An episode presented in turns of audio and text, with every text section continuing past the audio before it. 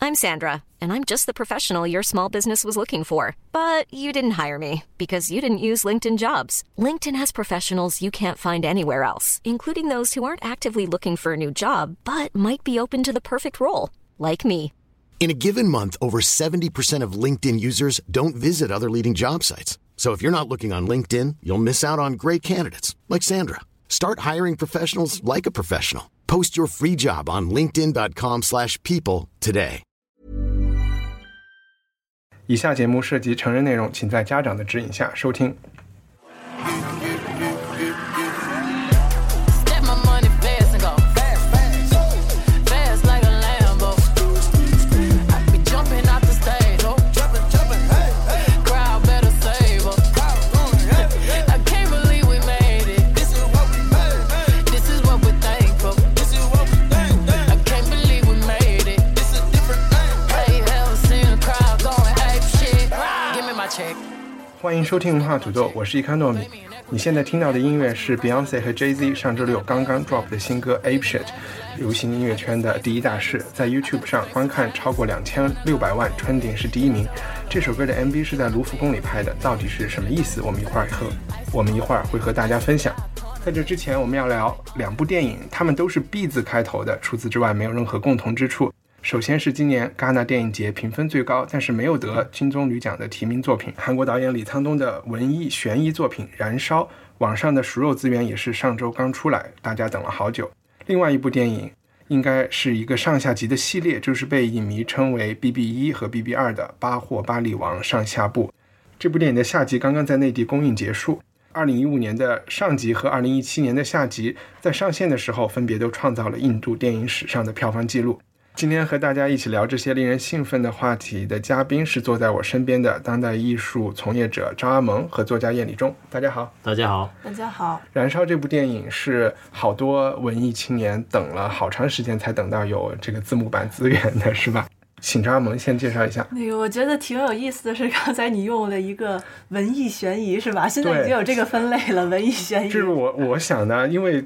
开始看的时候那些镜头、音乐、表演都很文艺，但是看到三分之一的时候就发开现始悬疑了。就开始悬疑了。嗯，真正悬疑出现的那一点是，就是猫出现的时候，可能也和这个的原作有点关系啊。张萌，你讲，这个电影，呃因为刚才也说了，它最近确实是话题热度比较高的，一个是因为它戛纳确实口碑爆了嘛，在戛纳放的时候，还有一个就是它是改编自村上春树的一个短篇小说。那那个村上老师就是自带话题流量嘛，对， 所以就是他其实改动还是挺大，因为毕竟是从一个短篇小说变成长篇，它简单的说就是三个年轻人之间的故事，但它确实有你说的所谓悬疑的这个元素吧，嗯因为它里边它是相当于这个男主人公遇到的一个女孩儿和因此又认识了一个男孩儿，后来这个女孩儿失踪了，这可能就是里面悬疑的部分。悬疑的部分，然后还有一个我们不会揭露，但是也挺让人惊讶的结局。啊，对，其结实局那个结结局局你不反而是觉得，其实不那是个一个结局我开真放的式是的有吗有一个，我觉得它不是开放式的，我其是实开有放一式个的嗯挺明确的，但是你的节目是不涉及剧透的，还是说呃，我觉得就是最后那个结局可以不，管他们都聊了就可以不剧透，别别 别别，啊，好多人还没看呢。嗯确实，因为它它不像就是一般大家想象的，可能文艺片是不是这么情节化嗯的？所以其实它是一个很很易入口的那么一个片子吧。如果你把它当饮料的话，嗯因为它除了它除了片长两个半小时，其实有点长，这可能是它唯一不友好的部分。电影它创作的语言也是我们最熟悉的语言，然后它的故事情节性很强，嗯所以它其实是一个很好看的一个片子。哎我嗯我觉得那个好片子哈，就是就是这种，比如说两个小时，你其实你在看的过程当中，你不会觉得特漫长，嗯，知道你会觉得是很这样舒服，然后看着看着看着看着，哎，居然看了两个多小时。在关键会出现有点慢的时候，都会出现 裸体的镜头，然后 就两处，让大家清醒一下，是吧？你 而且没有马赛克，我觉得这也是文，我觉得我刚才为什么说它是文艺片？第一，我觉得我就就是随便乱说啊，就是确实有裸露镜头。然后第二是。它虽然有很强的情节，但是这看里 了吗面？HBO 很多电视剧都是 都是文文艺艺片了，就是粗口不算是文艺，对吧？嗯我觉得它另外让我感觉文艺的就是它有一点意识流的感觉，嗯就是这个主人公叫钟秀的这个嗯人的很多内心活动是需要你去想象的，嗯对吧？导演并没有说得很清楚，这它可有能很多隐喻，而且这个隐喻也涉及到很多那个韩国社会的一些现状。你要对比韩国，比如说呢，比如说他在那个对着窗户外面的那个高塔，嗯他在那儿自慰的时候，然后就象征着一种一种阶层的一种一种没办法释放嘛。有吗？啊，是吗？因为那个高塔不是韩国他的那象征个他他不是那个他那个这场自慰的戏不是发生在女孩的那个很相当于很小屋破里的面一个对出租房里嗯嘛， 房屋朝北，跟咱们其实北京很多便宜的出租房一样，唯一能有光照进来就是有光照到那个高塔上的时候反射了那么几秒的，嗯所以其实那个光可能就代表着就是更好的房子，或者是更大的窗户，或者是更光明的生活，或者是上一个再往上一个阶级的。啊，OK，嗯，因为他不是他女孩讲完这个故事以后，相当于在那场戏，男孩就跟他相遇的这个女孩就是做爱了嘛。然后做爱的时候，他就有有一段时间走神，就盯着墙上的那个光斑，因为那个时候刚好是光斑出现的时候。嗯，然后他盯着光斑了一会儿，又看了一下那个高塔。再下一次他回到这个屋子的时候，他就看着那个高塔。其实这很奇怪，因为我看很多人说他他之后每一次回到那个女孩房间是想想着那个女孩，因为女孩失踪了嘛，嗯想象着那个女孩来自慰，但是那个高塔又象征着什么，就好像不是一个，因为如果你想象征的东西就多了，一个是阶层，一个是权利，一个是这种这种不平等的一些东西，包括这个就和他那个女孩讲的那个 Big Hungry 和 Little Hungry，然后结合在一起嘛，他是讲的嗯，你能讲一讲这个女孩跟这男孩在什么情况下讲的这个这个故事？这个他，因为他们是一个中学同学还是小学同学，我忘了。对发小之类的，对嗯发小之类的，然后后面他们在路上就是相遇了嘛，相遇这个女孩就把她叫到一个餐厅里面，在餐厅的时候就讲的，讲的就说这个 little hungry 就是我们的这种呃衣食住行这样的一些匮乏的一些东西，然后 big hungry 呢就说这种精神上面的这种欠缺和精神上面的一些渴望，其实我我个人是不太喜欢他影片一开头女孩是讲这么一个故事，因为他好像就让一切太明显了。因为村上春树他自己的那个短篇小说里是没有这一段嘛，相当于这是导演他改编的过程中他放进去了、这个东西，因为。大家太明白他想讲什么了，会会容易，因为其实像原来的小说是一个非常简单的，甚至气氛有一点轻松的，不像这这个电影是那么激烈的一个。 我是觉得他们相遇的时候，现在我们聊的好像是在聊一个三角恋啊，虽然那第三只脚还没出现。嗯，就是他们相遇的时候的那个场景是这个男孩儿是一个搬运工之类的吧，一个快递在打零工，对对然后他在一个大街上的卖场外面跳舞的时候，跳舞的那个女孩儿是他的同学，但因为整容，他没有一嗯时间没有认出来。然后这男孩就跟他在抽烟的时候说：“我是我是想当一个作家。”还提到了福克纳，提到了盖茨比之类的，嗯对，也那不是一定后来，那是后后来了，嗯那是后来遇到第三个男孩的时候。然后在那个时候，你就给观众造成了一种好像两个人的错位，就一个人变成了文艺青，都是在打体力活儿，一个人在当文艺青年，一个人好像就是在挣挣钱，好像也没有在想什么东嗯西，就所以社会的底层嘛。安排那一句，这个女孩跟他讲非洲听来的这个 Little Hungry 和 Big Hungry 这个故事的时候，我觉得是这个女孩有意的要要和这个男孩找到一种更高级的沟通我的真层的次。没有这个感觉。然后这正因我觉为得这是你的个人是我的吧倒不是，我觉得，然后我觉得那可能是这个，就是导演他本身他埋下的一个伏 笔对对，然后他这个伏笔是呃是会每个到一个阶段都都会起作用的。 OK，就就反正看到前边的时候，我就发现他们的这个恋情都是在这个女生的操纵之中。这女生心机还挺重的，她你不能把女孩主动就把它 归类为女孩有心机吧？她，这个因为让她最后让她去帮她养猫，然后接着啊她你俩就是说的女孩感情很有就淡。套路，啊就把他们他对对对对对，一步一啊步的给给抓到手了。然后抓到手的真正目的其实是这女孩要远行，要让她帮她喂喂猫。 然后就我倒不觉哇得厉害，我我倒不觉得他是有这么强的目的性，因为那女孩应该是一个就是特别很大的特别恋恋那种对感觉特别的随性的、嗯特别特别文艺范儿的那种 OK， 女青年。嗯嗯但是她在这个女孩在寻自己在寻找，就是所谓的那个更大的饥饿感，满足她的这个 big hungry 吧，是叫还是叫 great 嗯 like- great hungry 更大的饥饿感的时候，这个大饥饿感，他们都没有没有展开去讲这件事情。分别三个人吧，因为他在非洲旅行的时候回来的时候就遇到了 Ben 这个高富帅，嗯，然后这三个人都没有怎么在寻找他无这非。个高富帅显然他这个电影不是就叫《燃烧》嘛，不嗯就是因为这个高富帅，他因为空虚每两个月就要去烧一个废弃的大棚。嗯那其实这个高富帅就显然是内心，就是说的俗一点儿，就是好像想知道活着是什么感觉似的，他就需要去。没有，这个应该就是说是有一个巨大的隐喻的。嗯他你说的那个烧那个大棚啊，其实它不是一个烧大棚，它是收集那些女女人，就是他们的大，就是他的大棚，他就是把这个女的弄死。那你嗯就是确认了他悬疑的那件事，就是女孩，就是因为这其实是大，就是对，因为这个就是从他虽然没有明说，但是从很多的指向，包括他后面的那个那个打开发现的抽东屉，西打开抽嗯屉，抽屉里面都是有一女些女孩的遗物是吧劣质的那个、那个、那些首饰啊什么嗯的，对于他这种高富帅来说，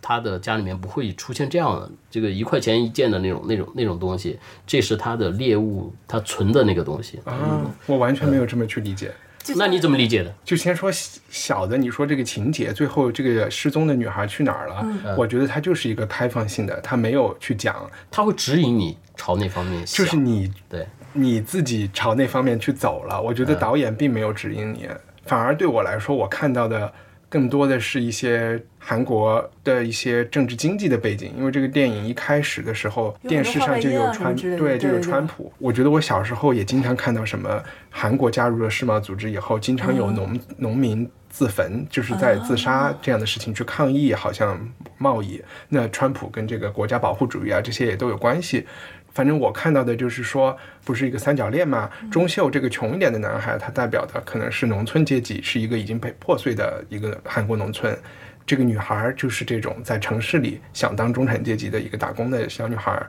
然后还有一个高富帅吧。这个女孩儿讲了一半她的故事以后就，可能电影讲了三分之一就不讲了，最后的重点还是放在不同的男性身上，包括呃农村小孩的爸爸。所以我看到的更多的还是在韩觉国得是社会两里两种男孩男性之间的对立，然后女孩只是作为一个引子出现，是吗？对，这两个种男孩也没有对立，我觉得就是一种男性的无力吧，就是不管他有钱还是没有钱，在这个社会里，啊，你觉得他他里边的那个就是那个 Ben，就是对高富帅，就是他所谓的盖茨比，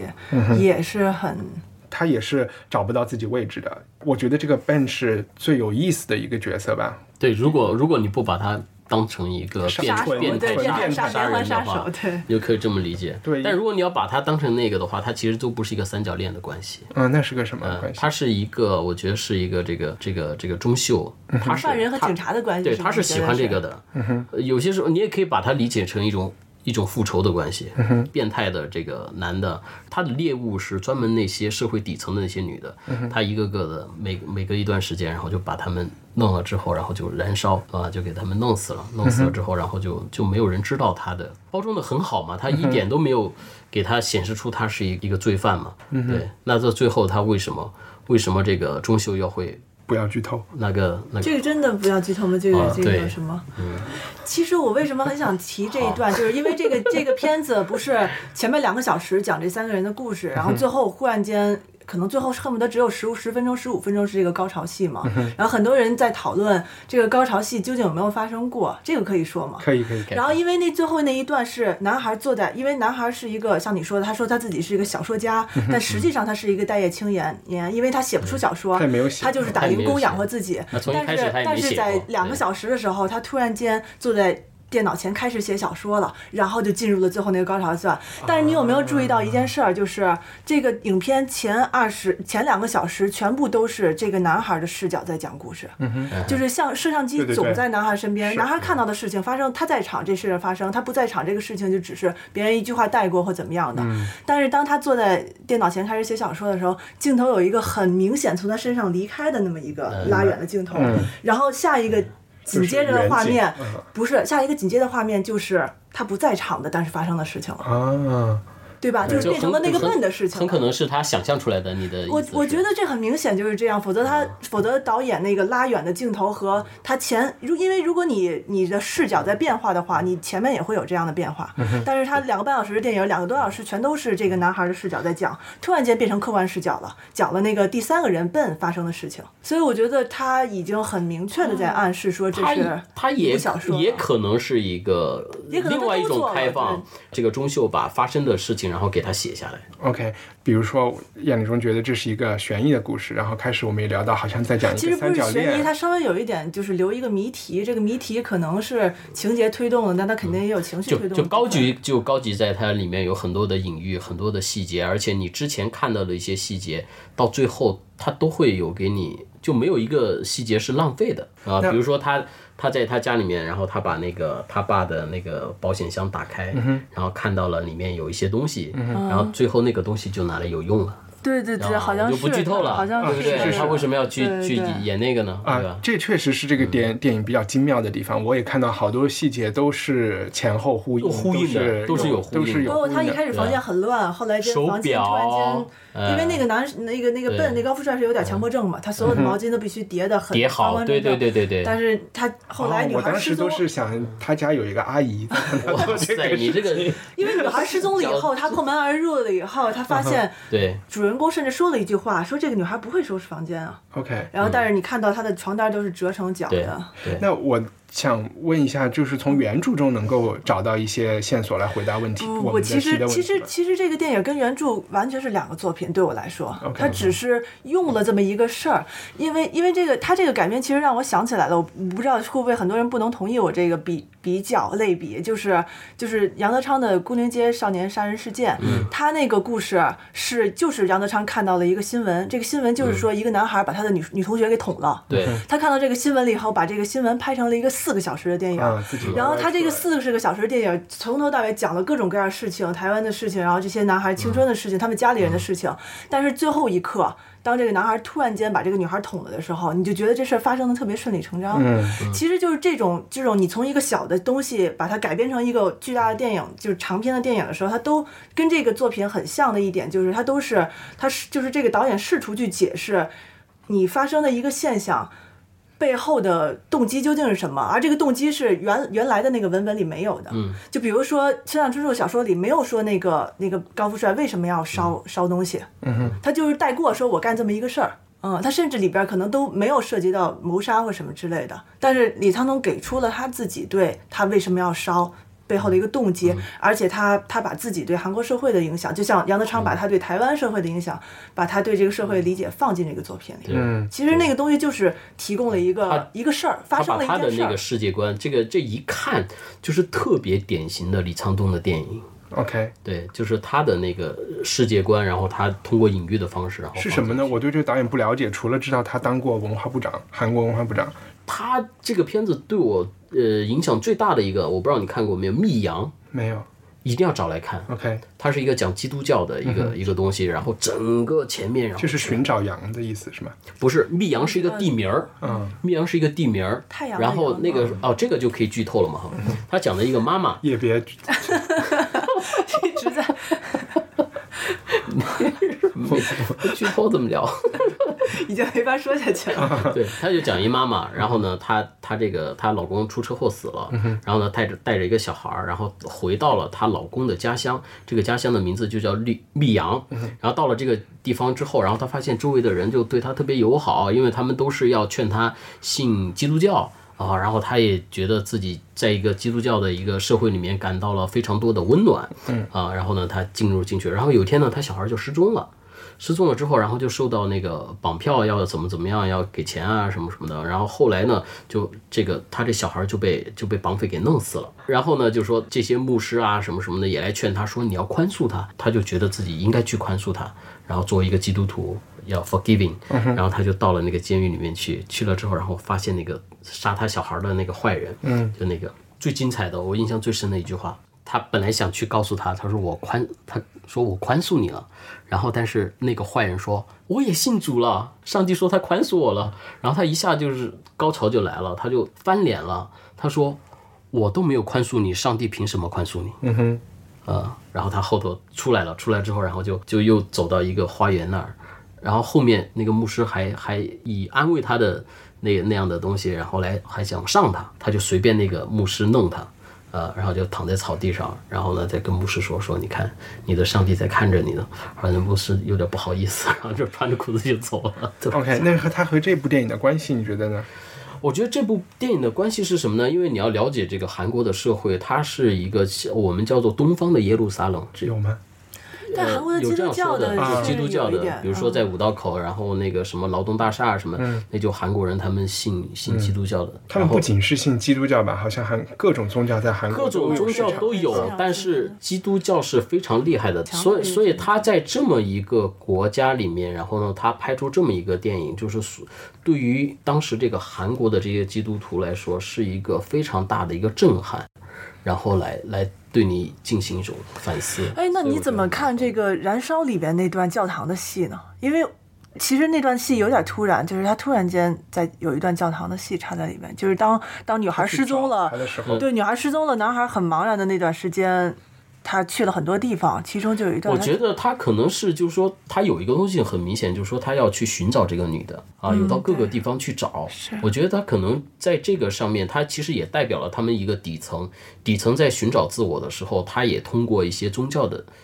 这样的一个，他可能教堂是一个象征性的一个地方，就是我在这个教堂你里面你我这去你这里寻说的有点悬，我其实我觉得他教堂的出现挺简单 的，因为他是在跟踪笨，是他嗯就是不教堂是一幕，呃，画廊是一幕，咖啡馆是一幕，对吧？所以这些是啊、呃韩国的资本家出现的地方，所以他或者是中产这样。对，其实就是这么简单，他。他就是说，你看，但是我觉得你看上去好像他只是在跟踪，但实际上，其实我觉得也是代表了他的一个隐喻。他为什么不在其他地方去跟踪呢？为什么要在安安排在教堂 呢？因为他认为就是就是这些教堂也其实也是服务有钱人的，那些艺术馆里面的餐厅也是服务有钱人的，然后这些文艺咖啡馆也是服务有钱人的。这我倒不觉得，因为教堂来说，他们是是一个 open 的一个地方，你有钱没钱都可以进去。对， 是是是，但是我嗯， 不过他那个尾随戏有一段挺有意思的，就是他那是一段非常长的尾随戏，他跟了好久，最后发现那个那个笨不是去到山里吗？他就一直一直跟到最后，发现笨只是在山里在湖边发呆，就是那一场戏，你有印象吗？我知道，在水库边上嘛。对对对他就他以为他要干什么哦水库他就边上我，我是这么想的哈，就是说他虽然说的是燃烧，虽然讲的是烧这个大棚，但它只是一个隐喻，它未必就说被他害死的那些女的是是给他烧掉或者给他杀掉，他可能是给他弄块石头给他盛到湖就他都湖里不见面得真的烧了，他可能是给他扔到那个湖里面。呃，我但有我可能可以因为又你问嗯回你说原你著说嗯，原著为什么叫也有燃烧不？是原著就是然后说原著的原著里面也有燃烧，它就是不是原著的原著，这个必须要说清楚。啊就是村上春树他写这个《烧大棚》这个小说的时候，至少他自己说他没有看过福克纳的那篇《烧大棚》啊嗯 OK 他说他当时还不是福克纳的。粉粉丝丝啊、嗯，所以他当时并不知道写的那个，他只是很那个，而且原著真的是一个整体气气氛都很淡的那么一个故事，就不像就是这个《燃烧》这个电影是一个很浓浓烈的这么一个，他原著里虽然也是一个写小说的男孩儿，但他其实是一个生活很不错的小说家，等于他已经是小说家了，是被李沧东改成了一个写不出小说在挣扎的一个待业的青年。那福克纳的那个燃烧什么稻谷之类的。然后福克纳那的那小个说呢，其实因为因为村上春树他其实就是说。我遇到了一个女孩，然后遇到一个男孩，男孩跟我说他会做这么一件事儿，而且男孩跟他说，因为男孩不是带着带着那个就是笨带着女孩去了他们家，这个电影里也有这个情节，就是他说我其实来这儿看场地的，我、嗯我我嗯盯上了你家附近的一个大棚，我下一次就要烧这个，然后这个主角就把他家所附近所有能烧的大棚都都在地图上标注嗯了，每天早上晨跑一圈儿，就是看这些大棚有没有被烧。所以刚才你说这个笨甚至可能没有烧大棚，我觉得是有可能的，因为主角一直在不是说，有可能，他肯肯定就没烧。因为主角一直在说对我是我每天都在检查，但是我没有对任何一个嗯，就是基本上其实就是就在这个小说里，就是女孩消失了，那那个男孩呢烧的棚大棚，主角也找不到，就这么就结束了女。孩儿就是他的大鹏，所以有一句好这话，这我明白他说了他说那个他说我就准备烧你们家附近的一个。对说这个话 说这个话的 时候气死，狗那个女的就在旁边儿，你知道嗯然吗？后而且他说，他问他为什么找不到的时候，他说因为离你太近了。对，啊，那我下一个问嗯题是，我觉得很多这种讲年轻人三角恋的关系的，现在想不出一两不个能给例他子。， 你不能给他定义是三角恋，在我们看来这不是一个三角恋 OK，这是一个仇杀，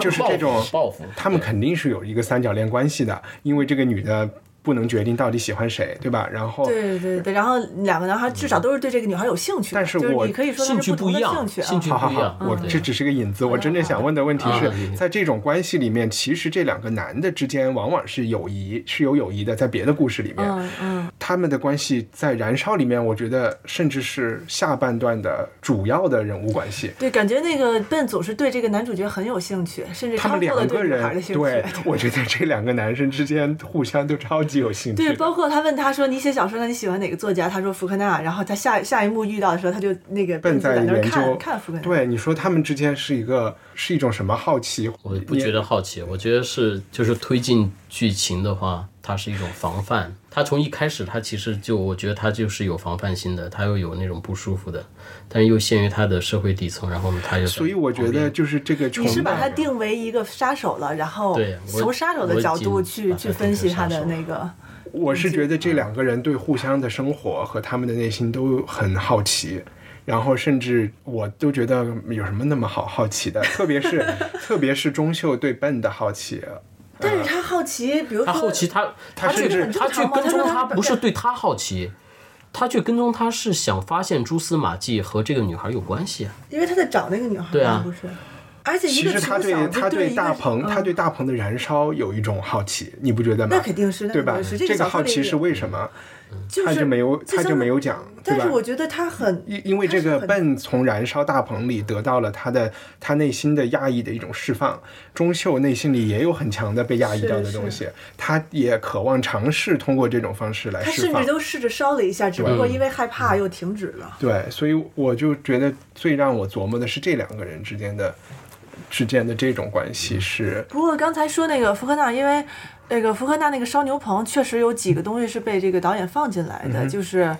原来那个小说相当于就很清淡的讲了三个三个年轻人之间的故事。那福克纳那个小说里边那个主人公是面临的一个愤怒的父亲，他的父亲有严重的情绪控制，这个是一嗯模一样的放到了这个电影里。这个男主角也有这么一个愤怒的父亲。然后那个福克纳那个小说里，其实他是他父亲在在因为生气或者各种各样的原因在烧。然后还有一点呢，就是因为在小说里边，这个他不是好奇他会他身边的哪一个牛棚会被这个笨烧掉嘛，他就每天早上晨跑。晨跑是一个很中产阶级式的，我就是早上轻松的跑这一圈儿，只不过我按照这个既定路线去跑。但是你看电影里那个男孩跑的时候非常痛苦，镜头是对着他的脸，然后他的喘息声就是很很明显的在那个音轨里面，就是很大的一个痛苦的喘息声。 但是在那个福克纳的小说里面，这个男孩最后的一场戏就是他在疯狂的奔跑的时候，就是有这种很强烈的这个痛苦的感觉。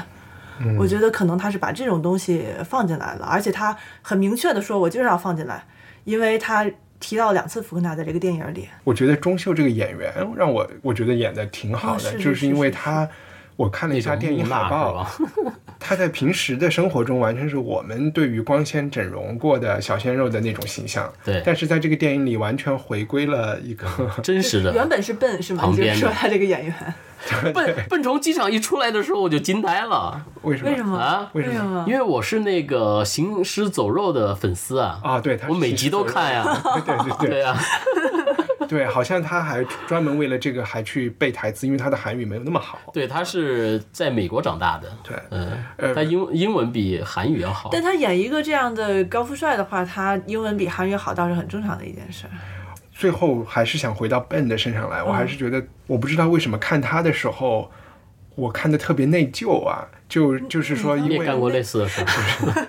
看看你们家有什么因为他对一他一直用一个词，就是他希望他的生活是有趣的，interesting，嗯然后我觉得这个词我也用过，就特别是在我之前上一次上一份工作里面，我们做的所有的内容或者是我们那个产品的定位，就是要做一个 interesting 的事情。然后当时我们是把它当肯定是认为这是一个很好的东西，而且是一个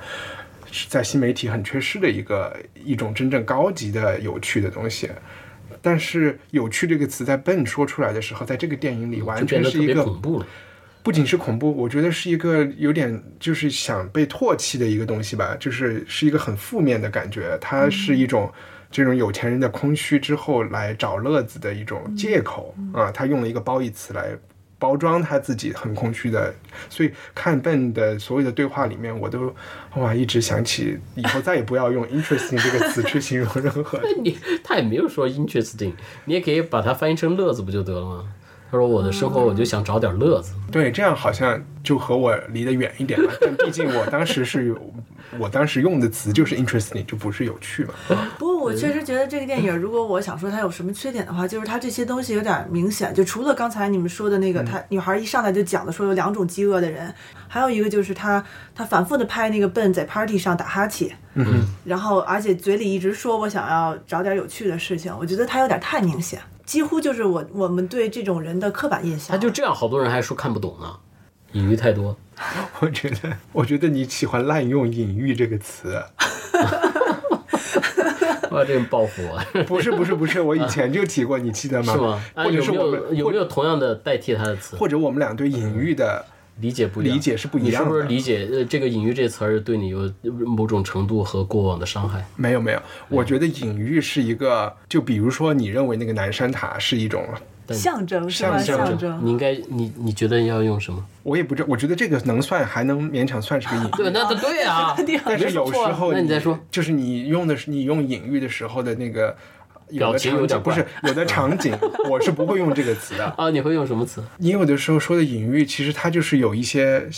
暗想示表是达、吗想表达的内暗喻容而已，就是其实挺明显的，它都不算是个隐喻，啊，不是，它就是想说这个意思。对对对对对对对，嗯，称不上隐喻。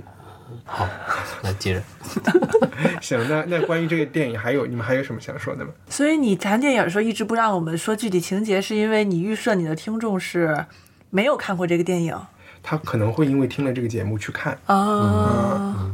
但其实嗯我对没这有说类，不能形容其情实节，对我这只类是说作不品来说最后的那个。嗯，你就是说最关键的，希望留给大家自己去去体会，是吗？就是这种感觉。因为我总觉得对这些作品来说，你你知道情节和你欣赏它是没有任何，就是你不会干扰你你欣赏它去讲这个对，故站事在某一些高度是可以这样讲的，但是有一些人看电影还是，就是为了娱乐，我觉得是吗？就是不是，我觉得。得看这个故事还是一个最基础和本质的一一个体验嘛。如果直接就把那个给，其实最好的方式就是说，如果就是你看完之后再来听，其实会更好一点。对，但我没有觉得不讲最后那一幕对我们聊天有多大的影响，或者说对有什么样你管想他表达呢的，有什么你想谁还管听众啊？有什么你想隐喻和表达的内容是必须建建立在剧透的基础上的。好，我们我们就去聊另外一个 B 字开头的，我们从呃我们从 Burning 到这个《巴霍巴利王》印度电影的上下集，然太后跳跃了，我觉得你嗯都是 B 开头的呀，就是什么这样？因为这部电影你去看介绍的时嗯候，所有的这种市场宣传宣发都说这是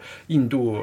历史上耗资最大的一部电影。我一般听到这种宣传口径的时候，都是本能都是很怀疑和和甚至排斥的，找不到说的了才说我花了多少钱，对吧？就你看我这包十万块钱，就感觉是这样的。而且特别是这类电影容易拍成不好的片子，嗯，但是对这部片子好像在这条线上是拍到了好的好片子那边儿，就是如果从娱乐性的角度来说，蛮好它的是一个娱乐性的一个片子。嗯，嗯，其实你们因为一开始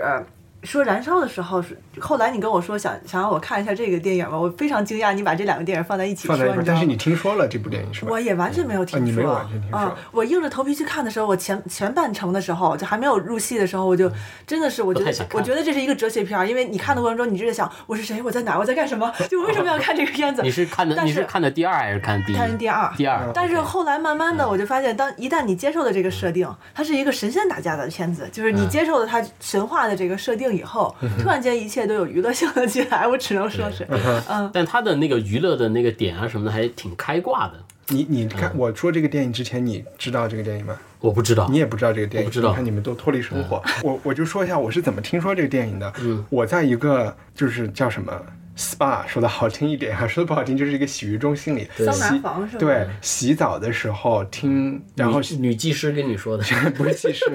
推拿，你看我们都用的是电 影梗，然后就跟我说，因为他那个地方那个床那儿就有那个屏幕，就说哎你他看的这辈子看的最好的电影就叫《巴霍巴利王》，哦然后我听了以后呢，我就没有太认真啊，我就想，哎，啊就是一技师他的那个欣赏水平可能也就是一般般啊。然后过两天我在游泳的时候，在更衣室里，所有人都在讨论这个《巴霍巴利王》，然后我就觉所有得人都在讨论啊，所有人就是唯一的三个人，就除了我之 外，然后都在说你有没有看《巴霍巴利王》啊，就特别好看。然后我就觉得哦，也许他已经在这种洗澡和游泳的场域里 面形成了一种关注度，我就说哎，那应该看一下。就说这期我们大家都去看，哦，不过我看了以后，我发现就是我在没看这个电影之前，在微博上已经看过一些就是这个电影片段做成的那种 GIF 图，因为嗯它里边有那个开挂嘛，它有点像是一个迷母式的那种传播，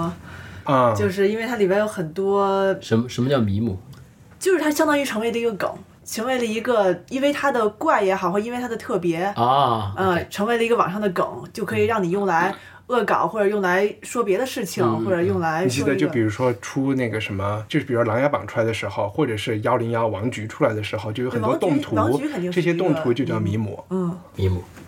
我就发现其实可能网上已经有过这个传播，只不过我不知道它来来自哪儿。 对嗯对对对，来自宣发呀。原来是这样，对，但我看了以后，我的我第一个问题就是，好多人也可能这是宣发说的，这是一嗯部印度的《封神榜》。嗯，我看完以后，你你有这感觉吗？我我先说，我是觉得完全不一，哦对它讲的是和《封神榜》不是一回事对儿。对对，它我的我倒也没有，但是没有这个但是我们是知道说，印度的话，它是印度的最大一个特点就是它没有历史，它有的只是一些神话传说。怎么讲没有历史？就是印度它没有这种习惯，就说我去去像我们的《史记》一样去记录真实的国王哪年哪登基啊，什么什么发生什么事儿啊什么的，它没有这种习惯很。多是口述的习它惯是吧，都是口述的讲一些呃这个，因为它的百分之八十都是这个婆罗门教，这个到后面的印度教嘛，对。然后呢，他们印度教又是说我信所有的东西，我怀疑所有的东西，他把那个生活中的每一样东西，每发生的每一件事情，然后都在想这个本质的后面是什么，嗯、呃，所以印度的哲学也好，宗教也好，它是特别的这种逻辑性和这种思辨性是非常强的，所以呢，他们整天都活在那个过去的这个几亿个神当中，嗯、知道吧？你说直到现在就是当代的直印到度社直会，到直到现在啊，直到现在啊，但是我稍微扫盲一下，嗯这部电影不是用印度语拍的，这部电影是用两个另外的印度的语言，一个是塔米尔语，就是斯里兰卡说的，还有一个叫什么唐格鲁啊还是叫什么？嗯，这个这个就就是比如说在新德里的印度人看的也是像我们一样是配配音版音版本的啊，我说这个意思就是说，这个电影就比如说，他说，哎，真的有巴赫巴利王这个人吗？嗯然后这个是真实发生的故事吗？这个复仇的这个故事是吧？然后实际上呢，大多数都是来自于一些神话，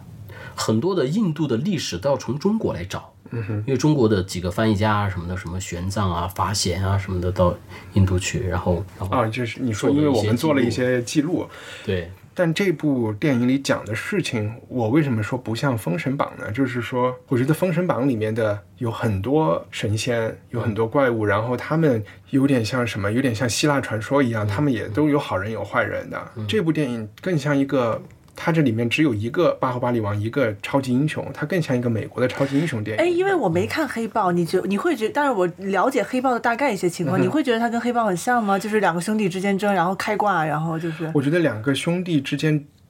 争这个主题就太多了啊吧这倒是就这是倒所有是的朝对代里面，是这因为看完了以后，给我一个想法，就是我觉得真的奥斯曼帝国的那个传统，就是立了太子以后就把其他的皇兄全部杀掉，或者是逐放，是一个真的是一个很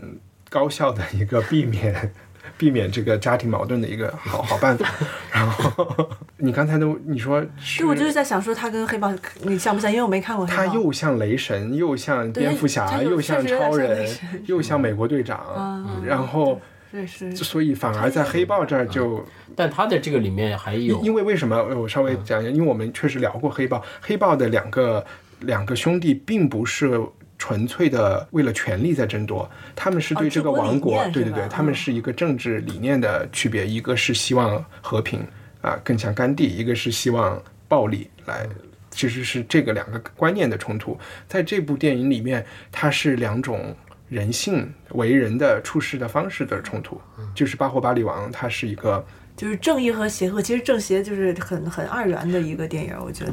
我想一想，是算正义和邪恶都不是，就是他们不因为是它邪里边的恶那个反面角色就是他的哥哥，就不像，比如说黑豹里边，我我，因为他那个不是黑豹里边那个哥哥，虽然我没看，但那哥哥后来就很红嘛，就很多人喜欢他，包括很多作品里边的反派很受欢迎。但这个这个电影里的反派就就只有坏，好像你看不到他任何人身上人性闪光的。他没有。其实我站在他的角度，他也不算一个坏人，啊他 和他就对是他拿太到了宽容了你啊他就是两呃，后来就是在他越走到啊！你就是所在谓他杀人被之前，对所谓被逼到绝路上以后，因为他是亲生的嘛，然后他觉得这个王位应该是他的，然后他也确实呃立了叫什么赫赫战功，但是而且确实能打，是一个能对打，因为我看了一和二，我不清楚我讲的这个细节是在哪个地方出现的，一还是二，就是他们都去打仗的时候，我觉得应该是一。对方拿了平民出来当挡箭牌，在这个时候，两个王子做出了不同的选择。这个你说的坏人，他就是还是不顾一切的打，因为毕竟这些平民的数量少嘛，杀敌是首要的。另外的这个王子巴霍巴里王，他就是用了智稍微智慧的方式，就是两全其美了啊、所以你说这里面是正义和邪恶嘛？可能是，但是没有那么黑白清心楚更。心更狠一点嘛，对，一个是就是他思维上更像一个凡人，然后那个无毒主不角丈夫。那个主角确实感觉是个圣人或者是一个神的那种，对，也许就是一个更就是普通人和神的那种一个忍者境界嗯的。对对对，一个这个八卦里王是一个，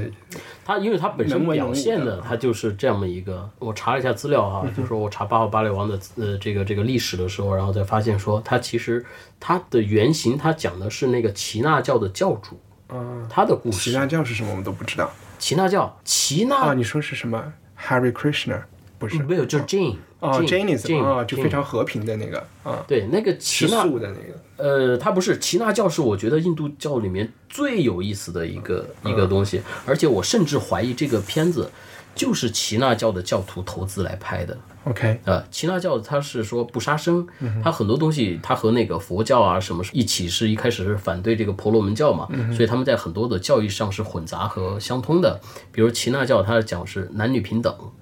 然后它是讲说这个这个不杀生，然后不不不偷盗不是之类的内容哈。比如说我当时我去印度的时候，然后我就了解到，就是说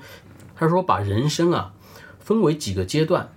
前三个阶段和我们世界上的所有人都是一样的，比如说出生，然后接受教育，然后努力工作，然后那个挣钱、娶老婆、生孩子，然后，但是他有一个最不一样的，就是在他的人生的最后阶段，就是他我已经功成名就了这个阶段的时候，他就放弃所有的一切，嗯哼，放弃所有的一切，就拿一根竹棍儿、一个系统，就坐在路边，就去思考自己的生命的意义。这个你直到现在你再到印度去的话，你都可以随处可见，那个街上那你是怎么从巴霍巴利王身上看到耆那教的影子的？就是我我去搜他的资料啊，包括巴哦你黎的说资他料是的时跟候，这个啊然后人家说哦说这这个个这是个人物原哎型，，我看到的资料，料说这是导演的爸爸，就是也是听到讲的一个故事，然后导演自己想出来的。就其实他这里面是一个，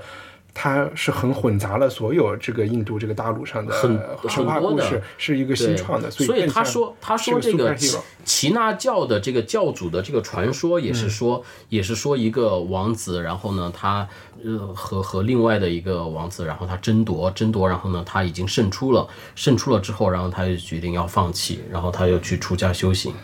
这是印度人的一个一个一个这种逻辑，但在《巴霍巴利王》里，他没有，他不是成功了放弃啊，他是江山和美人所以之间选了美人。对啊，对啊，这也是一种放 弃嘛，这你是嗯这么一说，忽然显得境界很低似的。其实本来是挺感人的 一段。这也是这也是 一种，对啊这也这也是一种放弃嘛。他对呃，所以他跟那个佛教也一样嘛，但是在要对吧？让，佛教那个那个悉达悉达多王子，他也是放弃自己的王位。所以然后作为一个出家超级英雄电修影，行它的这些情节是不值得琢磨的。就是说，他嗯在你觉得不？不他值得他从愿意宗教让性去琢不是磨是吧？他愿意让这个国家被一个邪恶的他的兄弟来统治，都不去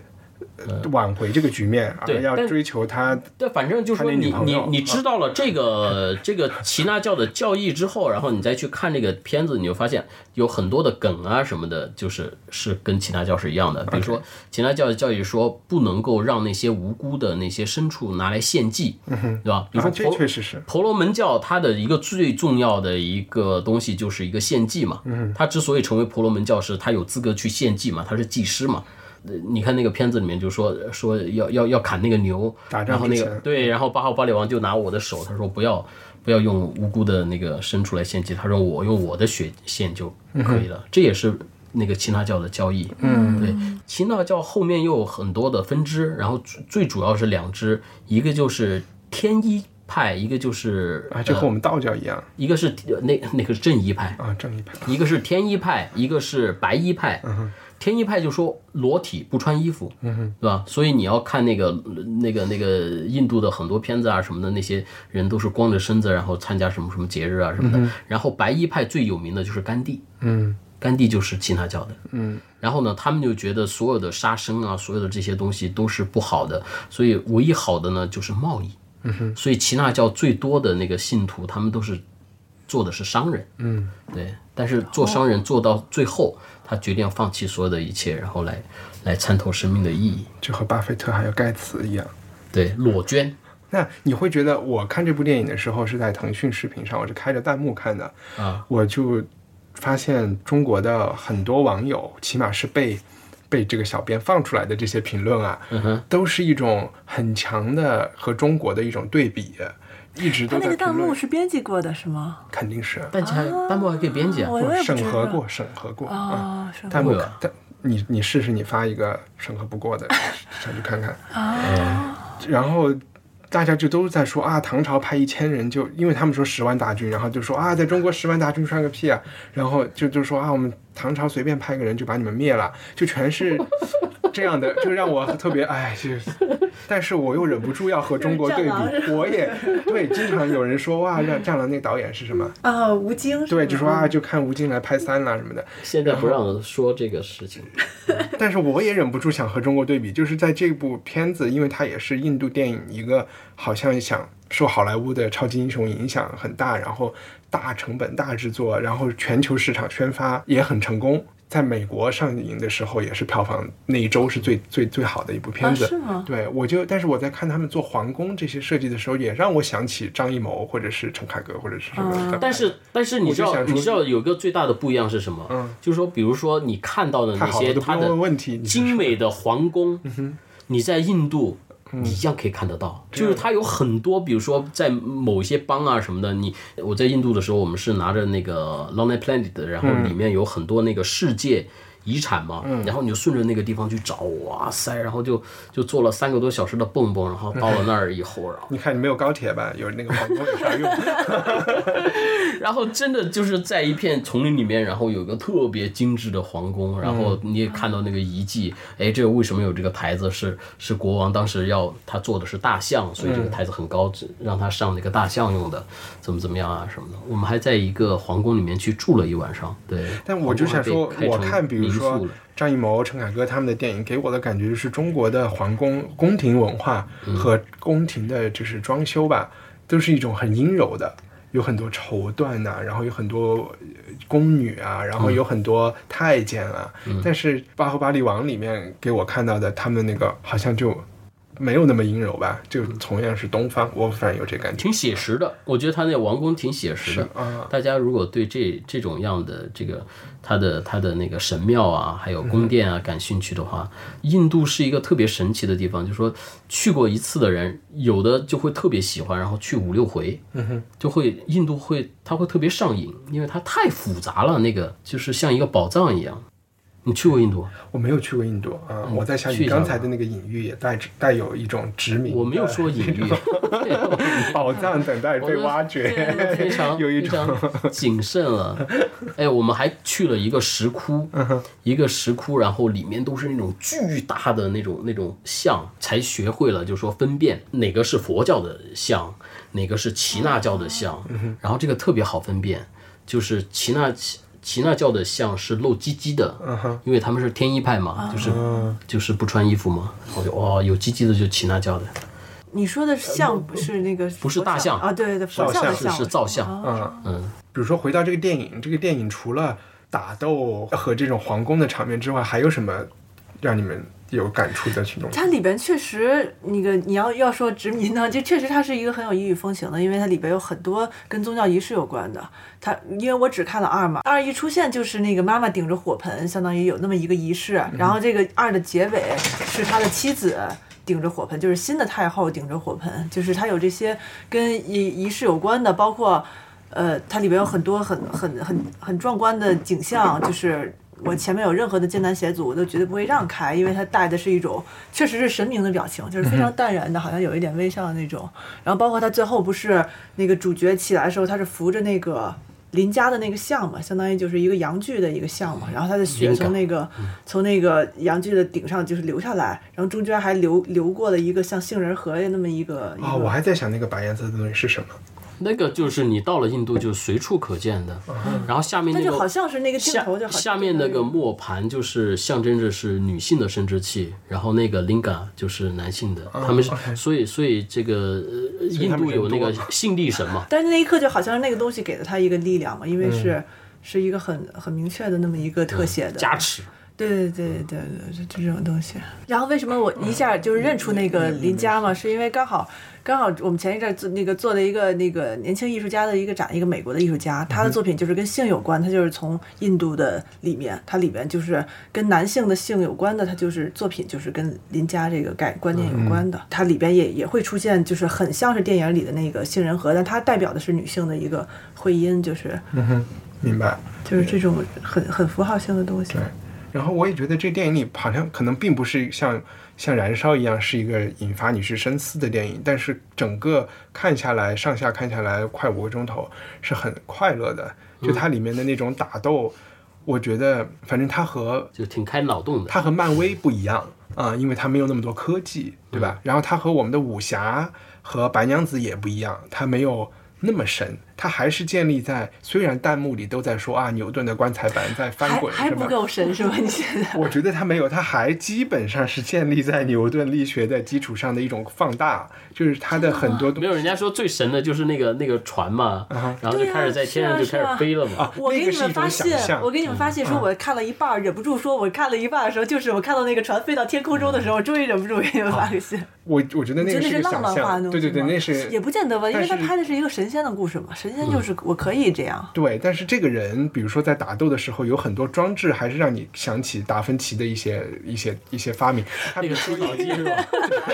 有一个除草机的哎战啊呦，乐车，啊坏了那个。还有一个就是他们用那个椰子树把人呃，弹过去，弹弹进，就这里面还是稍微有一点火力牛学阵，对对对对对对，嗯有一对对对点力学的原理在里边儿，对你就觉得哎还是比较可信。包括放掉大坝，让那个湖水水给它冲水走淹对水淹那个对放嗯敌兵，这些都是好像是历史中会用过的战术，是吧？对，啊还有一个特别精彩的，你没看一，就是说他们那个时候没有火药嘛，他就没有火箭，但是那边的就是敌敌方有很多十万大军过来了，他们把宫里的呃那些窗帘儿都缝成了很大的一张天幕一样的黄布红布，然后两边都拴拴上保龄球，然后再用保龄炮球点上火那种嗯 石球石 球，呃然后就再然后用就那个个布就很大的弹呜弓然后就飞过去，然后那个那个敌军敌军就有点木讷，说这是什么鬼，然后然后等那 飞个来 等那个布，然后就是到了那个敌人当中之后，然后他们就拿了一把点了火的剑，啪一烧，然因后为那是浸了个油那个的啊木上面是有油的，然后就把他们都烧了，所以就有对对，我去还是还挺开挂感的。觉古代打仗能用得上 这招，我觉得。因为好多人因为弹幕上正在说啊，你看他们没有火药怎么打，然后哇就出现这一幕，就觉得还是一个会让达芬奇骄傲 的对。神奇的。它里面的好多那些梗啊什么的，我觉得都就这些开挂的这些画面啊、想象力啊什么的，还是挺牛的。我我也觉得，对而且他的故事，特别是二的，你是一二都看了是吧？一二，我先看的一，啊你先我不知道有二，啊，我我是我也是先看一后看，二其实比一更政治化一些，更黑黑暗一些，一对可能更纯娱乐一些。一好像更哦一就是更打来打去嗯嗯啊，没有没有没有，一特别缓慢，一特别缓慢，特别浪漫化，然后嗯就爬但是阴爬暗面一般悬，爬悬崖都爬了半天。嗯阴暗面是二出来的，对对对对对啊对，因为我没看一，我不知道，因为相当于二相当于是一的前传嘛，嗯讲对的爸爸的事儿嘛，感所觉以不像一个导演拍的似的，我觉得是一个导演拍的。嗯，但是因为我我没有我不知道讲的是他儿子的故事，我以啊为爸爸是主角，所以主角该不会死了？这能这算剧透吗？不算不算不算对嗯，主角死的时候说啊，我就以为他有一个复活的场景呃结，果他是没一有个演员嗯演的，啊，对对对，结果没有复活，只是他的儿子活下来 对了。，其实这都没有那么重要， 情节在这部电但影。你知道吗？就是说这个超级大英雄啊，八号巴利哈，然后一出来的时候，我就老想乐，因为我觉得他长得特像姜武，像不像？胡子圆的，不像，啊我没觉得，你回去再看看，我觉得还所以可以去看这部电这部东西。好呀，然后那我们现在从那个文明古国回到法国也算文明古国，美国不太算，就是我们。在最开美始国放不的太算，你真的说得出口。就是在那个我们最开始放的那个音乐 Beyonce Beyonce 和 Jay Z 的新歌 Ape Shit，不知道大家去看了没有？嗯，还没有，你就 说说那我和歌张萌看了，你说什么你你喜欢吗？就是那个碧昂斯他们在那个卢浮宫里那个对对对哎，你我主要有你就是有想嗯你有注关注这个这个歌词写的是什么吗？因为我听肯定是听不出来的，啊，因为我其实在想说他他为什么有必要选在卢卢浮浮宫来？为什么不来我们故宫呢？其实从歌词里没有提卢浮宫，歌词里就是他们唱的最多的话就是说，啊、你看我们成功了，你看我们成功了。啊对，然后 就他们到卢浮宫里其面他拍的说 MV 成唱功部了，分，说唱部分更多的和一般的说唱差不多，就是说啊，要给我搞一个快车呀，一个林宝坚尼啊，就是这样的 啊。因为那个这这不是第一次这对夫妇跟那个卢浮宫那个啊是有吗关系成为新闻了嘛？是吗因为前两年可能啊三四年前、他们那个想去卢浮宫玩儿，因为人家有钱嘛，人家嗯包场去玩儿了。但是包场玩完了以后拍拍的留念照。就跟任何一个游客一样，就是 OK 嗯站在蒙娜丽莎前面拍一张照，然后大家都说你包场，你还不是拍这样一张照片吗？就当时有点被大嗯家取笑揶揄，结果人家几年以后就在这儿又拍了一包个场 MV。 哦，原来是这样。我不知道有没有关系，但确实当时我对那个新闻还印象挺深的，嗯因为很多人去批评他们，就说你们包场到这儿了，就拍这么一张照片，什么什么之类的。其实我倒觉得有点有点苛刻，啊还有点太是是严是格了是。是，想一下是嗯亏了。因为我看这这首歌是 p h a r r e 不 l 够 Williams 做的制片啊，我看两遍嘛。看第一遍的时候是我一个堂弟给我看的，然后我看第一遍的时候我就觉得啊，你们他就是去用了一些大符号嘛，一些大名牌儿来卖自己的 MV，我觉得还。给我的感觉比较浅吧，然嗯后我看了第二遍以后，然后也看了一堆人写的文章以后，我就觉得他们充满做了的线索，文章主要说什么？还挺好奇的，隐你看喻到。他们其实讲想说的还是因为这两个人肯定是娱乐圈或者是美国的文化圈吧，他们嗯 叫什么头牌了吧？啊，就是 power couple，他们的生意或者是在他们身上花的钱，他们已经是在这个娱乐这个工业的顶峰。他们又是黑人，然后其实他们讲的，他们的音乐里讲了很多黑人经历，他们也是黑人平权的，相当于一种、哦一种 icon。他们再回到一个欧洲中心主义最核心的一个地方嗯，去，就是我黑人到你白人一个文化顶巅峰的地对，方，我就想怎么玩，就怎么玩一下。因为它里面有好几个特嗯写镜头，确实拍了这些画中的黑人。啊，对，里面嗯有有几个提特写对对对对对，然后里面也有我印象最深的一个特写是他们俩坐在就是拿破仑登基的那个嗯上对面，对对你就能想象，起码你说他们一做 MV 就能上 YouTube 的头条，对吧？就是在这个舆论和他们的影响力，就有点像 Josephine 和拿破仑的那种感，反正有一些这样的东西，还有一个。我记得有一些画面，我相信是有人写文章，每一帧都去分析了的呀。就比如说有，就是黑人演员在卢浮宫里都高举着手，因为六八年的墨西哥奥运会上得了冠军的黑人也是举着这个手，是当时是六八年那个马丁路德金被刺杀嘛，有一些这些动作也和卢浮宫里。大卫画的那些新古典的那些画，就是有一些人要去参军的那些姿势是相似的。我觉得它里面还是有一些这些心思，不光是说要在白人的中心去闹一下，我会觉得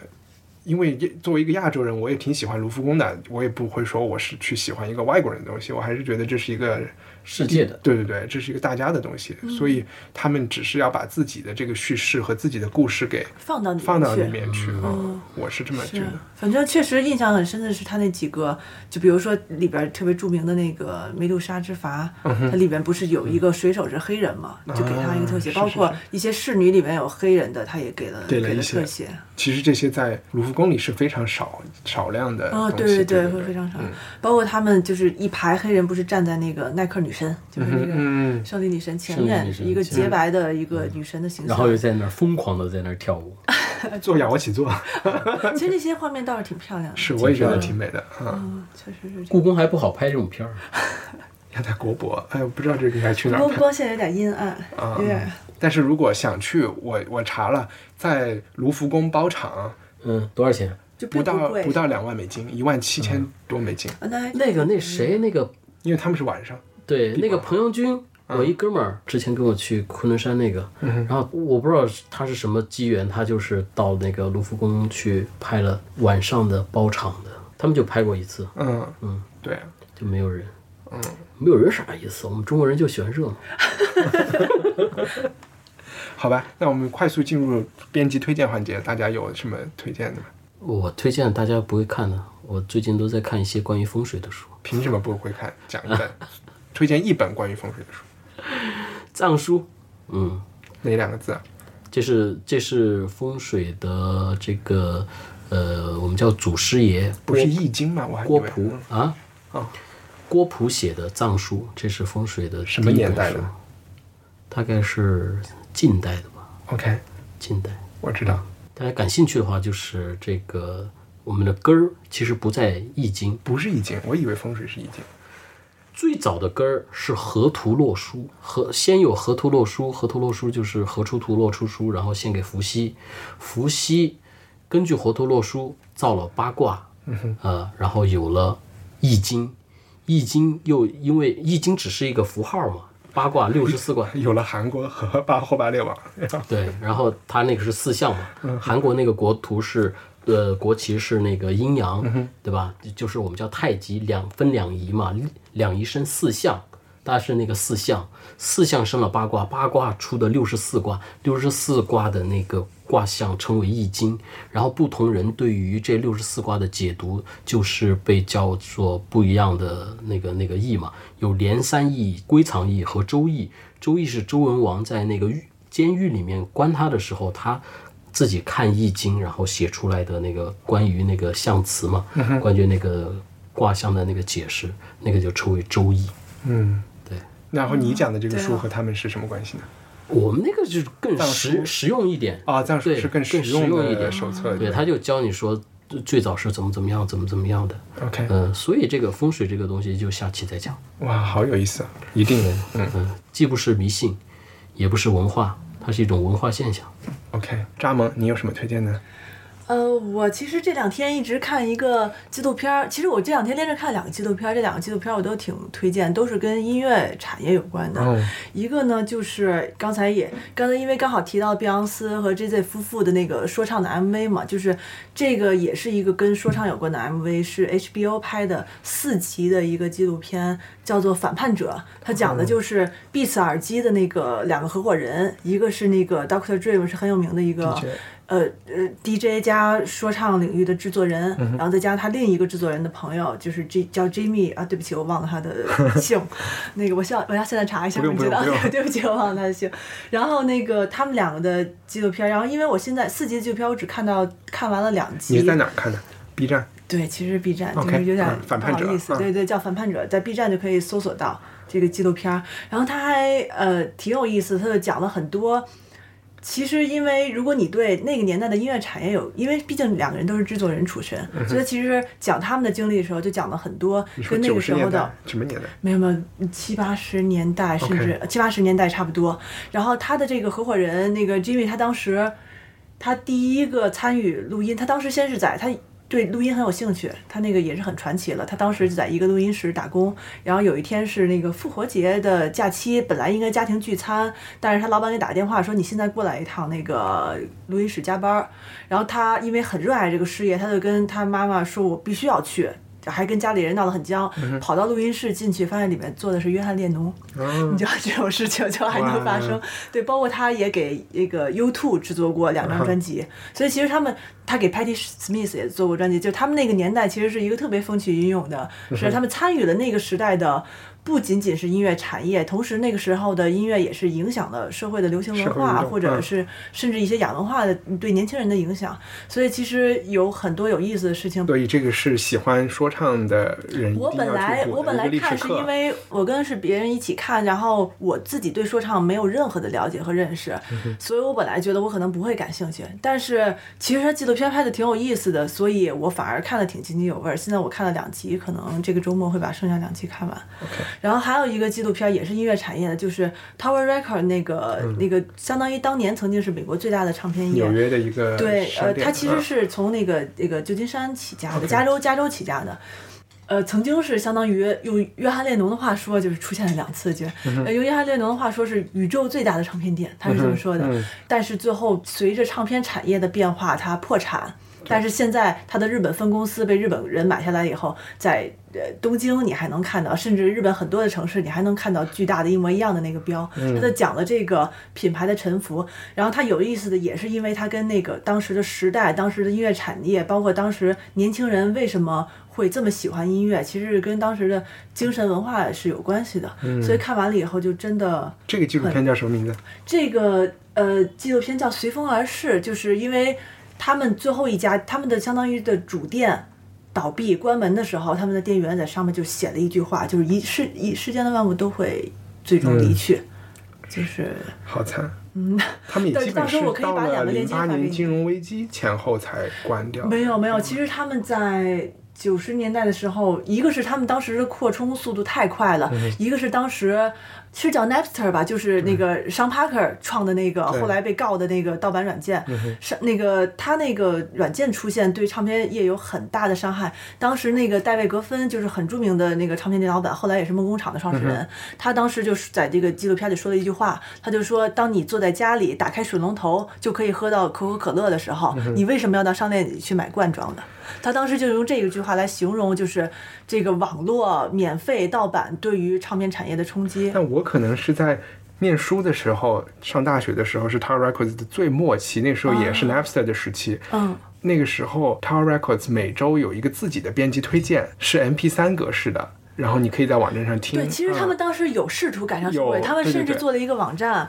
嗯，对，但是这种东西不是你做了你就能跟上时代的，对对对你做的对不对，各种各样的机缘就是各。但我最那后时他们是被银行清清算的，啊，我那时候就是为了装逼，就是去他那儿找，因为他找的就不是榜上的歌嘛。啊，这是他们更当小年众的刚开店火起来，在加州火起来的时候，Elton John 每天都就每周有一个固定的时间会去，而且因为他自己听很多的音乐，他会帮店员进货。嗯也就是说，你的编辑推荐是 Elton John 推荐，你就知道当时那 太赞个了对嗯对，其实是很有意思。这两个音乐的纪录片，有兴趣的人可以看一看。好，谢谢。嗯，我我推荐一个很简单的事情，就是如果在北京，然后有有社会区七九八的人，七九八北门开了一个新的成都串串，叫原谅。然后推荐这家串儿的店的原因 那我呢，明天就可以去吃啊！原因是这家店的服务员都是聋哑人啊、